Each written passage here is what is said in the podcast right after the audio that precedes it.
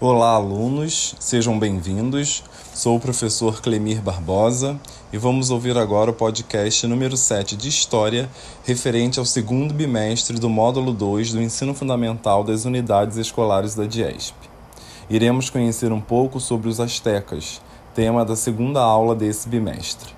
O Império Azteca alcançou seu apogeu entre os anos de 1440 e 1520, e a sua sociedade era fundada em aspectos religiosos e na guerra. Originários da região de Aztlán, no sul da América do Norte, o povo azteca se estabeleceu nas ilhas do lago Texcoco, no Planalto Mexicano, em 1168 d.C. No século XIV, mais especificamente no ano de 1325, os astecas fundaram a sua mais importante cidade, chamada Tenochtitlan, que seria uma das maiores cidades do mundo no século XV. Com impressionante arquitetura, organização e desenvolvimento, essa cidade asteca foi comparada pelos conquistadores europeus às cidades de Constantinopla e Roma. A formação do Império Azteca deu-se a partir da aliança de três grandes cidades, a capital Tenochtitlan, Texcoco e Tlacopan. Ao contrário dos Incas, a estrutura não era rigorosamente centralizada. A unidade entre as inúmeras comunidades de distintas culturas dava-se ao redor de aspectos religiosos, da centralização militar e da arrecadação de impostos na capital. Durante a era monárquica, ocorreu a transmissão do poder via eleição, que era realizada por um conselho de nobres, membros da família real. As áreas conquistadas por esta civilização formavam 38 províncias e no início do século XVI, durante o governo do imperador Montezuma II, o império chegou a ser formado por cerca de 500 cidades. No ano de 1520, o Império Azteca foi destruído pelos colonizadores espanhóis sob a liderança de Hernán Cortés.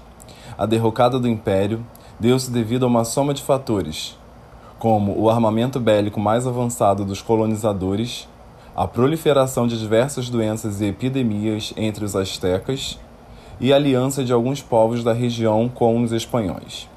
Os grupos que detinham mais poder eram, respectivamente, os sacerdotes, os chefes militares e os altos funcionários do império. A sociedade asteca era composta pela nobreza, sacerdotes, chefes de grupos guerreiros, comerciantes de artigos de luxo, plebeus e pelos escravos comprados e escravos voluntários. Os astecas eram politeístas e possuíam mitos e ritos bastante ricos e variados. Por isso, eram considerados o povo mais religioso da região. Na arte asteca destacam-se a escultura em jade e as grandes construções. Sua arquitetura estava relacionada à religião e a forma mais utilizada era a pirâmide com escadarias. A música e a poesia estavam estritamente ligadas e, não raro, eram acompanhados por instrumentos, danças e encenações. Os astecas também desenvolveram cálculos de geometria e astronomia e utilizaram o calendário maia com algumas modificações. A sustentação da economia do Império Azteca baseava-se no pagamento dos tributos em mercadorias. Os astecas desenvolveram técnicas agrícolas como os terraços nas encostas das montanhas, onde plantavam milho, pimenta, algodão, abóbora, entre outras coisas. A educação era completamente controlada pelos sacerdotes e contava com escolas especiais que tinham como objetivo treinar meninos e meninas para tarefas religiosas oficiais. Existiam ainda as casas da juventude, que eram escolas para as crianças menos disciplinadas.